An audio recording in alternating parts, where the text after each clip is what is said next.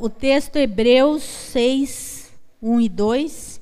Pelo que, deixando os rendimentos da doutrina de Cristo, prossigamos até a perfeição, não lançando de novo o fundamento do arrependimento de obras mortas e de fé em Deus, e da doutrina dos batismos, e da imposição das mãos, e da ressurreição dos mortos e do juízo eterno. Agora, Atos 19, 6.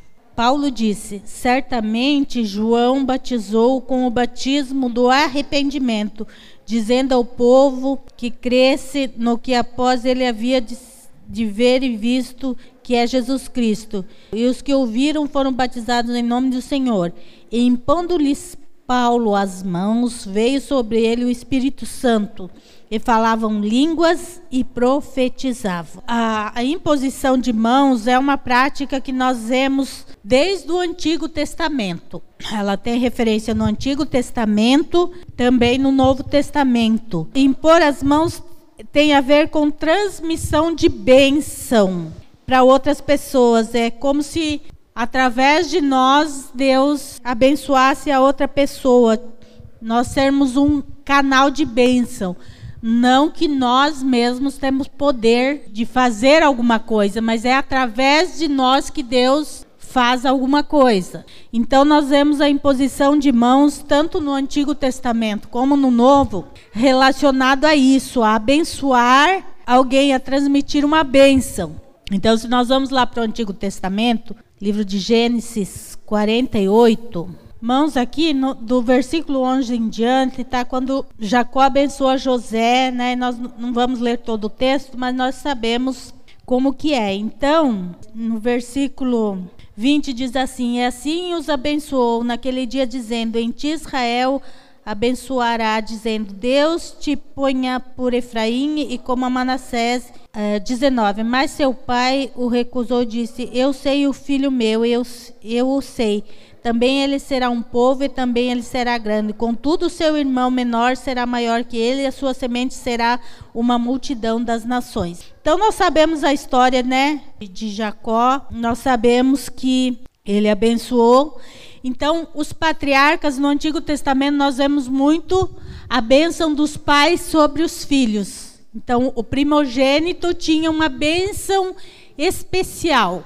Todo filho, homem primogênito, ele ganhava do pai uma bênção especial. Ele tinha é, uma bênção mais melhor, digamos assim, né? Todo homem o, o, primogênito. Aí nós sabemos a história de Jacó, né? Que ele roubou a bênção de Esaú. Ele mentiu para o pai, o pai já era cego e ele, e ele mentiu e ele recebeu a bênção. Então tinha muito com, com a imposição de mãos de abençoar o, os filhos.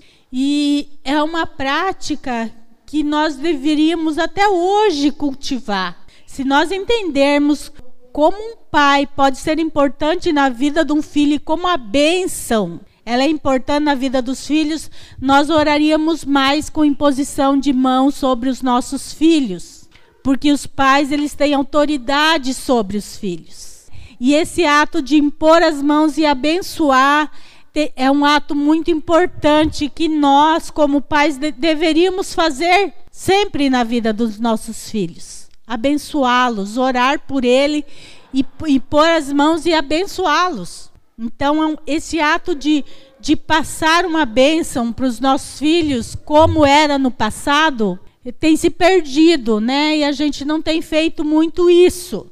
Quando nossos filhos nascem, nós cristãos, nós consagramos ele ao, ao Senhor, mas muitas vezes nós deixamos esse ato de impor as mãos sobre ele e orar por eles.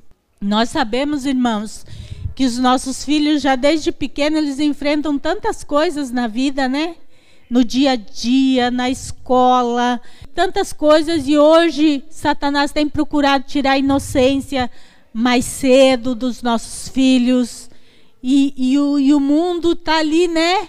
E muitas vezes nós que somos canal de bênção para os nossos filhos não fazemos isso de abençoá-los, de pôr as mãos e orar sobre a vida deles. E isso é muito importante, porque nós temos autoridade sobre os nossos filhos. Assim como Às vezes, quando os pais falam palavras que não devem aos filhos, causa problemas depois. É, tem esse lado de você abençoar teu filho e colher os frutos dessas bênçãos depois. Então, nós temos deixado um pouco de lado isso. E isso é bíblico e não é errado fazer. Eu lembro quando os meninos eram pequenos, muitas noites o Isaías levantou, eles estavam dormindo, Isaías ia lá e orava é, sobre a cabeça deles, orando e abençoando eles. Eu acho que é o nosso papel como pais é, orar pelos nossos filhos e, e, e realmente ministrar bênção sobre a vida deles. Ministrar bênção. Ser pai não é fácil, né? A gente nem sempre acerta, lógico. Muita coisa a gente depois vê que errou. Muitas vezes nós somos muito rápidos em né, chamar a atenção dos nossos filhos e, por outro lado, não exercitamos o ato de abençoar nossos filhos. Impor as mãos simboliza autoridade. Então, nós precisamos resgatar isso nos nossos dias, o ato de orar pelos nossos filhos, abençoar nossos filhos, cobrir eles com a proteção de Deus. Como eu falei, nós somos autoridade sobre eles. Devemos sim fazer isto. Outra coisa que se usava em posição de mãos é para transmitir autoridade. Números 27, do 18 ao 20. Então disse o Senhor a Moisés: Toma para ti a Josué, filho de Num, homem em que há o Espírito, e põe a tua mão sobre ele, e apresenta-o perante Eleazar, o sacerdote, perante toda a congregação, e dá-lhe mandamento aos olhos dele. E põe sobre ele da tua glória, para que lhe obedeça toda a congregação dos filhos de Israel. Então aqui, Deus mandou Moisés pegar Josué, né, e ungir ele, também sinal de autoridade. Moisés estava passando a autoridade que ele tinha para Josué, porque Deus já tinha avisado Moisés que ele não voltaria do monte. Logo depois desse episódio, Moisés sobe no monte e não volta mais. Morreu. E Josué então substituiria. Então, antes disso, Deus fala para Moisés como ele era o líder para ele chamar Josué, que seria o novo líder, impor as mãos, chamar o sacerdote, impor as mãos diante do povo. Então era sinal de autoridade. a partir daquele momento, Josué então passou a ser o líder. Então, imposição de mãos também se usa quando nós queremos dar autoridade para alguém. Então, nesse sentido também. No texto de Atos que nós lemos, fala que Paulo orava e as pessoas eram batizadas no Espírito Santo. Então, a imposição de mãos também para batismo no Espírito Santo. Não que seja regra. Ah, eu só sou batizado no Espírito Santo se alguém pôr as mãos sobre mim? Não. Lá em Atos não foi imposto as mãos sobre nenhum e todos foram cheios do Espírito Santo. Não é isso, mas é no sinal de autoridade. No sentido assim, ó. Paulo, nós sabemos que Paulo era cheio do Espírito. Tão cheio do Espírito que a roupa dele curava. Ele era cheio do Espírito, quando ele tocava em alguém, a pessoa também era cheia do Espírito. Se nós queremos orar por alguém, essa pessoa ser batizada no Espírito Santo, o primeiro passo é nós ser cheios do Espírito Santo. Porque ninguém pode dar aquilo que não tem. A gente só pode dar para o outro aquilo que tem. Aquilo que não você não possui é difícil você. Mesmo que quem é o autor da bênção não somos nós, irmãos, é Deus. Nós somos canal. Nós somos apenas um canal para ser usado por Deus. Mas Deus usa pessoas que estão fazendo aquilo que Ele quer, que estão com o propósito dele no coração. Se eu quero orar pelas pessoas e elas serem cheias do Espírito Santo, eu preciso ser cheio do Espírito Santo, né? Para poder então dar aquilo que eu tenho.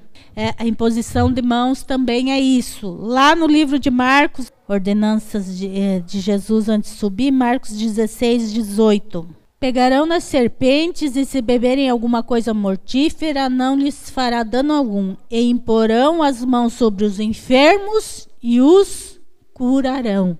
Então, imposição de mãos também para ministrar cura.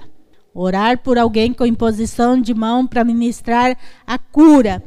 Irmãos, vocês viram que quem está falando aqui nesse texto? Jesus. Foi o próprio Jesus que colocou isso de impor as mãos. Então não é uma invenção humana, não é algo que alguém inventou. Não, o próprio Jesus e nós vemos muita passagem que ele curou as pessoas, ele usando as suas mãos para curar. Então, é o próprio Jesus diz que nós temos autoridade de pôr as mãos sobre os enfermos e orar e os curar.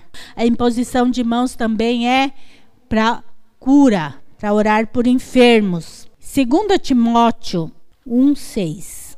Por esse motivo te lembro que despertes o dom de Deus que existe em ti pela imposição das minhas mãos. Paulo aqui está falando para o seu discípulo Timóteo que ele não devia ignorar ou que ele devia ter prestar atenção no dom que ele recebeu quando Paulo impôs as mãos sobre ele.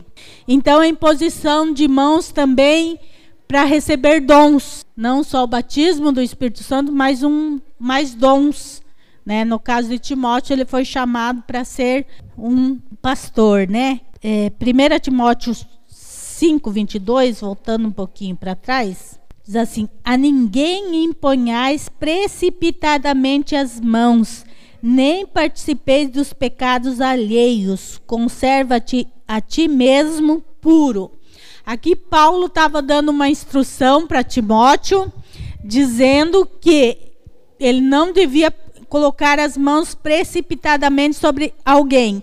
Nesse contexto é chamar alguém para liderança. Então a imposição de mãos como separar alguém para o ministério. Quando alguém é separado para o ministério, a imposição de mãos é algo para mostrar que aquela pessoa foi separada para o ministério. E aí há um conselho de Paulo para que Timóteo não fizesse isso precipitadamente. E isso é um, é um conselho muito bom para nós sempre observar. Não nos precipitarmos na escolha da liderança.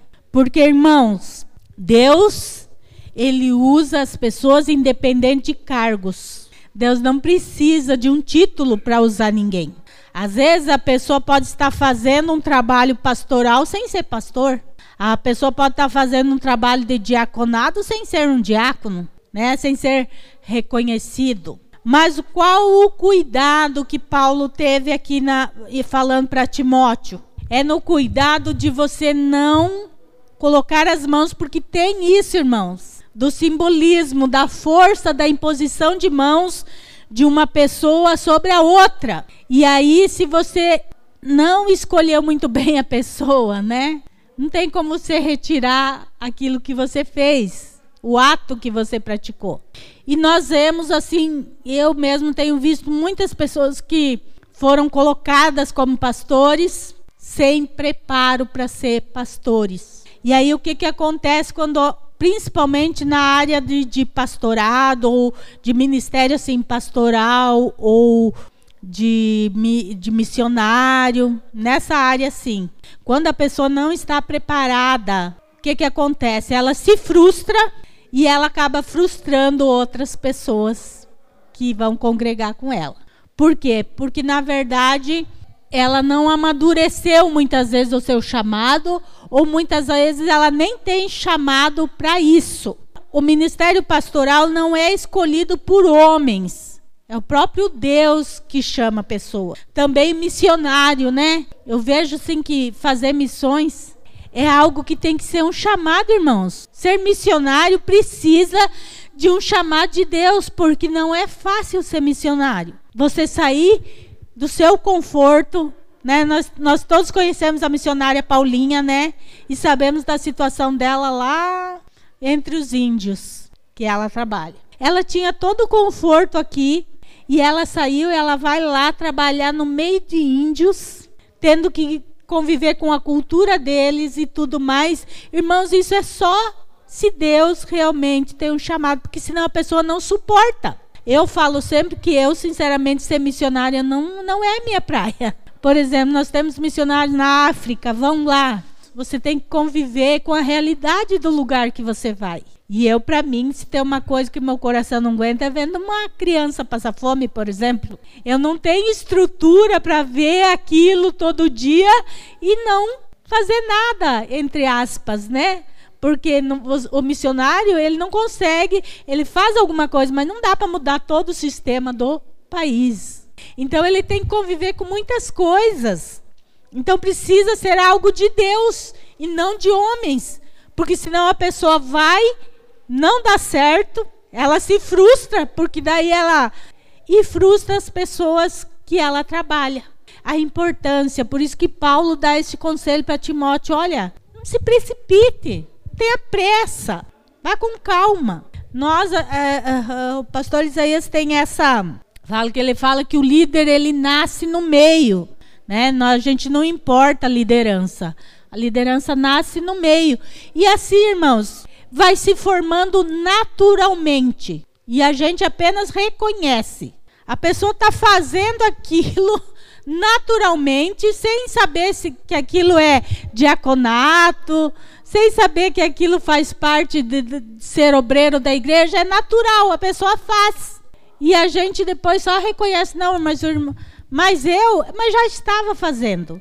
O Noel é um exemplo desses. O Noelzinho, nosso obreiro aqui. O Noel, quando ele veio, ele veio, mas ele não, não era obreiro. Veio porque ele queria estar conosco, nos ajudando. E ele, naturalmente, ele foi fazendo as coisas de obreiro. naturalmente, ele fazia, ele foi cuidando das coisas, ele foi fazendo apenas foi reconhecido aquilo que ele já estava fazendo, independente de um cargo. Ah, as pessoas hoje e, e, muitos cristãos hoje têm se baseado muito no, é, no nome. E não é isso, irmãos. Para nós fazer a obra de Deus, nós não precisamos ter um rótulo. Nós não precisamos de rótulo ah, de ser pastor ou ser diácono. Nós não precisamos disso. Nós podemos fazer a obra de Deus. E a imposição de mãos, diferente do óleo de unção, a imposição de mãos é para a igreja. Não é só o pastor, não é só a liderança. Qualquer um pode impor as mãos e orar para uma pessoa. Nós podemos orar pelos nossos filhos com imposição de mãos. Nós podemos orar pelos enfermos com imposição de mãos. Nós podemos orar para que a pessoa receba o Espírito Santo ou receba dons do Espírito Santo. Qualquer um de nós pode fazer isso. A única condição de impor as mãos é com relação à liderança, que tem que partir então do líder. O líder chama outro para ser líder e impõe as mãos, que é sinal de autoridade, que tem a ver com autoridade. Agora, na outra questão, nós somos livres então para orar pelas pessoas, impor as mãos. E isso é algo bíblico e é algo, digamos assim, talvez ultrapasse a nossa razão. E, irmãos, eu estava preparando o estudo e pensando, né? Mas por que, né? Se Deus é o, o abençoador, por que a imposição de mãos? Né? E nós vemos o próprio Jesus dizendo para os discípulos fazerem isso. Irmãos, existe muita coisa, muitos mistérios ainda de Deus que não são conhecidos para nós. E aí entra o texto de Deuteronômio 29, 29, né? Que diz que as coisas reveladas são para nós e para os nossos filhos. As que não são reveladas é porque Deus acha que nós não precisamos saber. Ele não quis revelar, então não adianta a gente querer, né, conjecturar alguma coisa que não existe então algo de Deus por trás da imposição de mãos que não está bem especificado, na Bíblia, mas que tem a sua relevância. Então, muitas vezes nós não temos feito uso deste desta arma, digamos assim, que Deus colocou nas nossas mãos, porque nós achamos que não ou que não tem nada a ver, ou achamos porque tem sido deturpado também, como foi deturpado o óleo, é, só determinadas pessoas podem fazer, que só o líder pode fazer, ou que, né? E não é isso. Outra coisa aqui, não há como você expulsar um demônio se você não impor as mãos sobre a pessoa possessa. E a hora que você põe a mão sobre a pessoa possessa, você vê, a hora que a gente põe as mãos é que a gente vê o poder de Deus agindo. Então há algo sobrenatural neste ato. E nós então estamos deixando de praticar.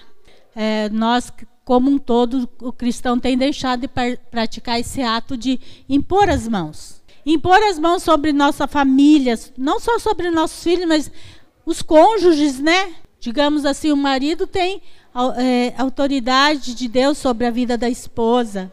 E às vezes os maridos cobram muito a esposa, né? E não tem abençoado a vida da esposa. Também, da mesma forma, a esposa ela tem autoridade de impor as mãos sobre a vida do marido e orar por ele, abençoar.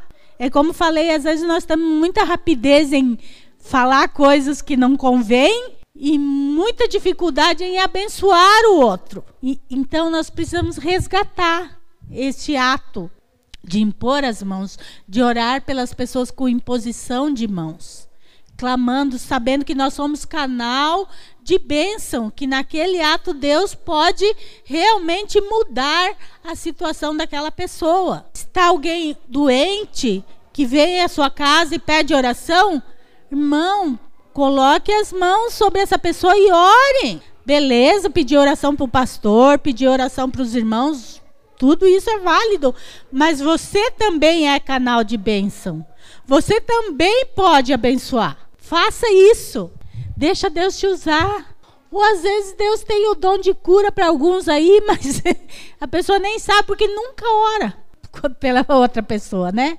E é quando impor as mãos sobre os doentes, eles ficarão curados.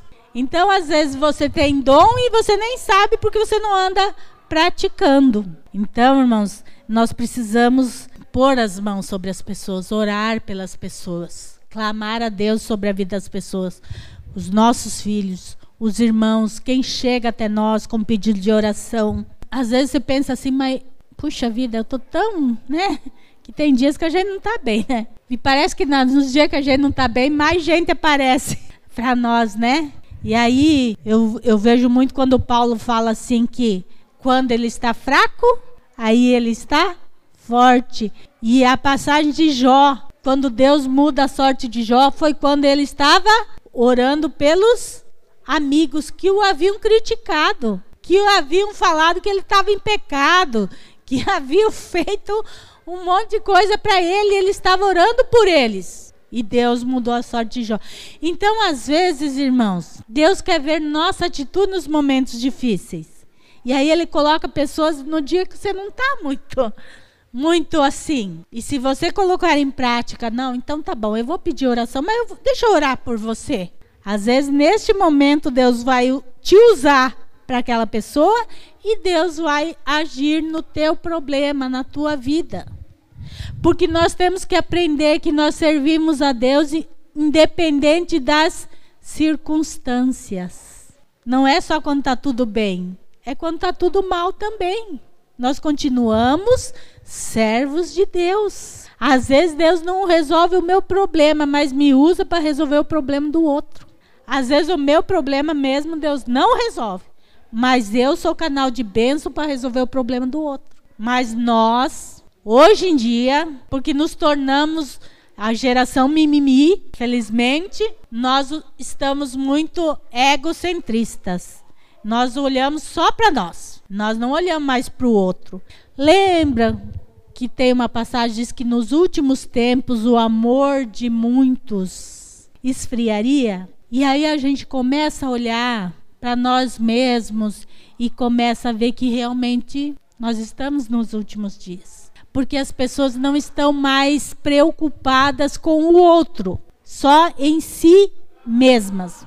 Então, hoje, o cristão de hoje, ah, eu não estou bem, não me perturbe. Eu não estou bem hoje, não me procure. Então, nós estamos só pensando em nós mesmos, essa geração egoísta que se tornou. Mas nós, como cristãos, nós não podemos ser assim, de forma alguma. Não é esse o exemplo que Jesus deu. Quantas vezes que Jesus estava cansado, cansado, ele não aguentava mais, ele estava exausto e tinha uma multidão atrás dele. Quando ele faz a primeira multiplicação de pães, ele tinha passado o dia ensinando a multidão. Ele estava cansado, mas ele se preocupou como é que aquele povo ia embora sem comer. Como é que ele ia deixar aquele povo ir sem se alimentar? E ele então faz a multiplicação dos pães e do peixe, porque ele se preocupou com o outro e não consigo mesmo. Então, esse é o ensinamento de Jesus. Apesar de você estar cansado, de você estar com problemas, Deus pode te usar nessa situação. Ele quer te usar nessa situação. Mas hoje nós temos, ah, não, Senhor, escolhe outro que hoje eu não posso. E aí nós perdemos bênçãos de Deus também. Nós perdemos, porque o que, que aconteceu com Jó? O problema dele foi mudado quando ele estava orando por aqueles seus amigos. Não foi quando ele estava pedindo para ele. Foi quando ele estava pedindo para o outro. Vocês veem que as coisas de Deus são diferentes da nossa ótica? Que Deus trabalha diferente da, da lógica nossa humana? A lógica nossa humana é: eu estou bem, eu te ajudo. A nossa ótica humana. A ótica de Deus é: ajude, independente de se você está bem ou não. Então Deus trabalha diferente. E nós estamos então nos acomodando porque deixamos de ser bênção na vida das pessoas porque estamos olhando muito para o eu. Ah, eu não estou bem, ah, eu isso, eu aquilo. Quando alguém chegar a pedir oração, ore, impõe as mãos. Naquele momento você é autoridade sobre a doença, você é autoridade sobre espíritos malignos, você é autoridade é, é, para abençoar aquela pessoa autoridade sobre. Né, às vezes a pessoa está procurando emprego, você é autoridade em nome de Jesus para abençoar que as portas se abram. Faça uso dessa ferramenta. Nós temos deixado, como eu falei, por mau uso, né? Porque a gente vê muita coisa errada, né? Com imposição de mãos, muita coisa errada. Mas nós não precisamos ter medo. Seja um canal de bênção. Já pensou você orar por alguém essa pessoa ser batizada no Espírito Santo? Eu fui batizada assim no Espírito Santo. Alguém estava orando por mim e aí eu fui batizada. Não que seja regra, entendeu? Mas Deus pode usar pessoas. Deus pode nos usar de formas que a gente nem imagina. Quando a gente está se dispondo a fazer, se dispondo a realmente ser usado por Deus como canal de bênção. A imposição de mãos não é para amaldiçoar, a imposição de mãos não é para criticar, você abençoar outra pessoa. Isso é para todos, é para a igreja, é para qualquer um. Diferentemente do óleo de unção, a imposição de mãos é para todos. Não tenha medo, não tenha medo. Ah, eu vou pôr a mão e se tiver algum demônio, o nome de Jesus é mais poderoso que existe. Então não precisa ter medo. Diante do nome de Jesus, o demônio tem que sair. Não é na nossa força, quem somos nós, mas é no nome de Jesus. Então nós precisamos voltar esse cultivo de impor as mãos sobre as pessoas, de orar por elas. Isso traz também proximidade, né? Traz segurança para a pessoa que está recebendo, né? E às vezes tem faltado isso. Nós precisamos resgatar então esse ferramenta que que Jesus deixou, né? Só então com relação ao ministério que se que é separado então, que é o pastor que separa as pessoas pro ministério pastoral. Claro que antes é Deus que separa. Coloque em prática, irmãos. Ore pelas pessoas. Impõe as mãos sobre seus filhos, ore por eles. Impõe a mão sobre seu cônjuge e ore por eles. Impõe a, as mãos sobre as pessoas que vêm pedir oração por você. Ore por eles. Deixa Deus te usar. Deixa Deus, através de você, fazer grandes coisas na vida das pessoas. E você vai se sentir satisfeito. É muito bom. É muito bom ser usado por Deus. Mas nós precisamos resgatar, então, a verdade. Nós temos visto, irmãos, tanta, tantas coisas, né? Tantas aberrações acontecendo. Nós vemos que o final está próximo. Parece que o povo cristão está mais preocupado com o seu bem-estar. Está mais preocupado com a sua vidinha. E ninguém está percebendo que o fim está chegando. E nós estamos preocupados que, né, só com o nosso mundinho. Nós temos deixado de pregar o evangelho. Nós temos deixado de orar pelas pessoas. Nós temos deixado a oração. A oração tem sido fraca no meio cristão. Conhecimento da palavra de Deus então, tem sido zero quase no meio cristão. Hoje em dia se, se ensina muita coisa, tem muita gente engolindo coisa errada porque não conhece a Bíblia. Conhecereis a verdade e a verdade vos libertará. Nós precisamos conhecer o que a Bíblia diz. Nós precisamos conhecer o que a Bíblia diz sobre óleo e unção, para que ninguém nos engane. Nós precisamos saber o que a Bíblia diz sobre imposi imposição de mãos, para que não, ninguém nos engane. Uh, tem muita gente aí que a pessoa está um mês, dois meses na igreja, já chama, impõe as mãos sobre ela, dá cargo e depois acontece problemas dentro da igreja porque a pessoa não está preparada. Prudência, prudência tem faltado no meio cristão prudência. Irmãos, não é porque a pessoa tem um, um talento que ela seja apta para fazer as coisas de Deus. A obra de Deus é diferente das nossas coisas cotidianas. É totalmente diferente fazer as coisas de Deus do que fazer as nossas coisas. Vocês viram que aqui na igreja não tem muito departamento? Sabe por quê, irmãos? Não adianta a gente formar departamentos e não ter pessoas para fazerem aquilo bem feito. Porque ou você sobrecarrega muito uma pessoa só. Por exemplo, nós não temos departamentos, nós não trabalhamos com ministério, que ministério é diferente de departamento, tá, irmãos? Ministério é uma coisa. Nós vamos falar um dia desse sobre ministério e departamento. Tem igreja que coloca ao ministério de jovens, o ministério de mulheres. Não. Eu não vejo como ministério, eu vejo como departamentos dentro da igreja. Não, nós não temos departamento de homens, nós não temos departamento de mulheres. Por quê? Porque se nós formarmos isso na igreja agora, vai sobrar para quem? Para mim e pro Isaías. E nós já estamos sobrecarregados. Nós não podemos pegar mais nada para fazer. Porque se a gente quiser fazer tudo, a gente vai não vai conseguir e vai deixar em falta coisas que são mais importantes, que é o pastorado em si. Se a gente se arrumar trabalho segunda, terça, quarta, quinta, sexta, que dia que a gente tem para fazer visita? Os estudos nos lares são mais importantes às vezes do que departamento dentro da igreja. Então, nós não adianta a gente formar e colocar pessoas só para ter e, e depois ter problemas dentro da igreja. Agora, Deus pode levantar no nosso meio pessoas preparadas para assumir esses departamentos. Mas para Deus fazer isso, você tem que deixar ser usado por Deus. Você tem que se colocar à disposição de Deus. Eu não vou falar o nome, mas tem uma pessoa aqui na igreja que eu e Isaías estamos vendo ela se despontar na diaconia da igreja, como obreiro da igreja. E está sendo natural. A pessoa nem sabe que a gente está de olho nela. Mas porque é natural, ela está fazendo porque é natural. Ela não por cargo, não por reconhecimento. A pessoa simplesmente está querendo ajudar. E é assim que Deus faz, irmãos. É assim. Quando a gente não está querendo poder, quando a gente não está querendo cargo, quando a gente não, não quer ser visto, não precisa, né? Ser aplaudido para Deus usar. É pessoas assim que Deus quer usar. Pessoas que dependam dele. Ah, mas eu não me sinto capaz. Glória a Deus, porque a capacidade vem dele. A capacidade vem de Deus.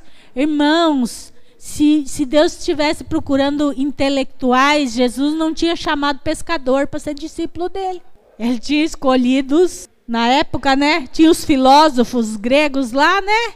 Jesus tinha então escolhido os filósofos para ser seus discípulos. De, Deus não está interessado no QI das pessoas. Deus está interessado no coração das pessoas, no desejo das pessoas em fazer a obra de Deus. É nessas pessoas que Deus está interessado. A capacidade para fazer vem de Deus. E aí, a gente depende dele para fazer isso que Deus quer. Quando a gente faz na nossa própria força, a gente está mais sujeito a errar. Agora, quando a gente faz na força de Deus, então as coisas vão sendo feitas de maneira certa. Não que a gente não vai errar. Somos humanos, irmãos. Mas a chance de errar é bem menor do que quando a gente faz da nossa força. Então se coloque nas mãos de Deus. Seja um abençoador, seja uma pessoa que Deus possa usar em qualquer circunstância. Amém?